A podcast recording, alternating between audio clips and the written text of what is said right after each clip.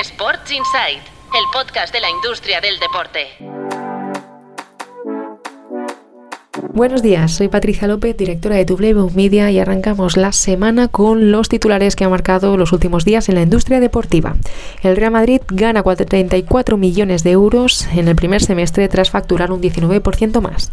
El club presidido por Florentino Pérez obtuvo una cifra de negocio de 400,9 millones de euros y mejoraron todas las áreas de negocio excepto la audiovisual.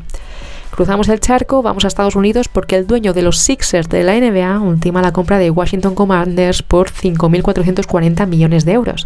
Se trata de Josh Harris, que ha alcanzado un principio de acuerdo con Dan Snyder para mm, comprar la franquicia del NFL será la compraventa de un club o franquicia deportiva más cara de la historia, superando la de los Denver Broncos, que se vendió hace un año.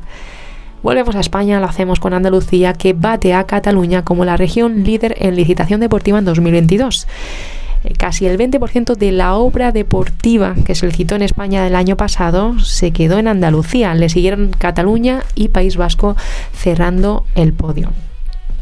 Seguimos en Andalucía, lo hacemos con el LU de Almería, que apunta a beneficio récord de 9 millones en esta temporada. El club cerró el último ejercicio con unos números rojos de 8,2 millones, más del doble que hace un año. Para esta temporada ha presupuestado 12 millones en ingresos comerciales, apoyado, eso sí, en marcas saudíes.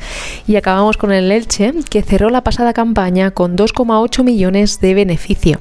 El club de la liga que esta temporada difícilmente evitará el descenso a segunda división, mejoró un 8% interanual su cifra de negocio, que escaló hasta 58 millones de euros.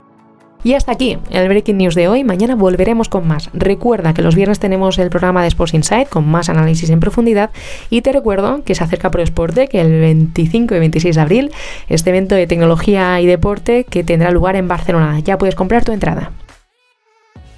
Sports Insight el podcast de la industria del deporte.